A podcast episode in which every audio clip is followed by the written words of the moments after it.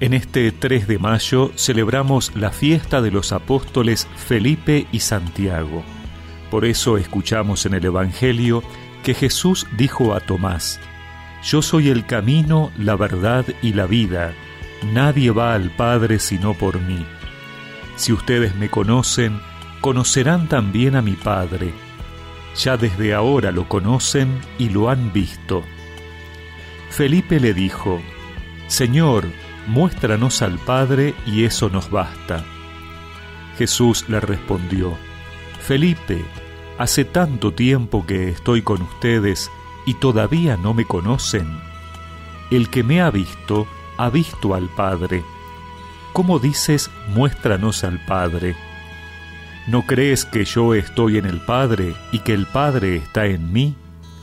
Las palabras que digo no son mías, el Padre que habita en mí es el que hace las obras. Créanme, yo estoy en el Padre y el Padre está en mí. Créanlo al menos por las obras. Les aseguro que el que cree en mí hará también las obras que yo hago, y aún mayores, porque yo me voy al Padre. Y yo haré todo lo que ustedes pidan en mi nombre, para que el Padre sea glorificado en el Hijo. Si ustedes me piden algo en mi nombre, yo lo haré.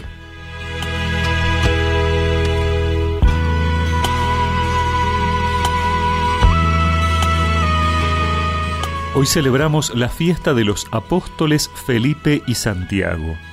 Por eso el Evangelio hace referencia a esos diálogos que Jesús tenía solo con los apóstoles y en los que buscaba ir formándolos para que tuvieran ideas claras sobre su persona y su misión.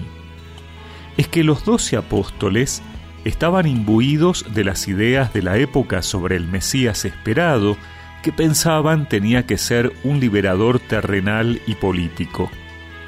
Las primeras palabras que leemos en el Evangelio de hoy son respuesta a una pregunta del apóstol Tomás. Yo soy el camino, la verdad y la vida. Nadie va al Padre sino por mí, dice Jesús. Esta respuesta a Tomás da pie a la petición de Felipe, Señor, muéstranos al Padre y eso nos basta.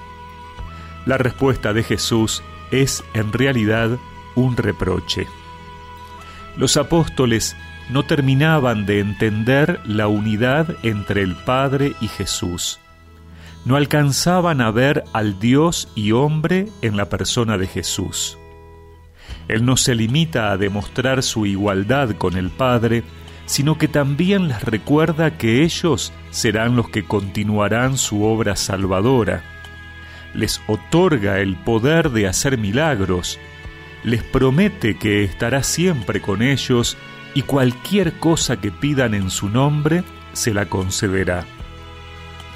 Estas respuestas de Jesús a los apóstoles también nos la dirige a todos nosotros. Somos en nuestro tiempo continuadores de esa obra. Para ello es necesario preguntarnos qué ideas tenemos de Jesús. Si creemos que Él realmente es Dios, porque si es así y lo pedimos en su nombre, podremos siempre hacer las obras que Él hace. Todo lo puedo en tu nombre, Jesús. No tengo miedo en tu nombre, Jesús. Nada me faltará, tu amor me sostendrá,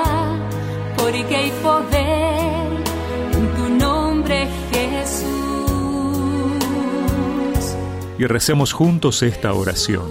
Señor, camino, verdad y vida. En tu nombre te pido realizar tus obras en mi vida y entre quienes pones a mi lado. Amén. Y que la bendición de Dios Todopoderoso, del Padre, del Hijo y del Espíritu Santo los acompañe siempre.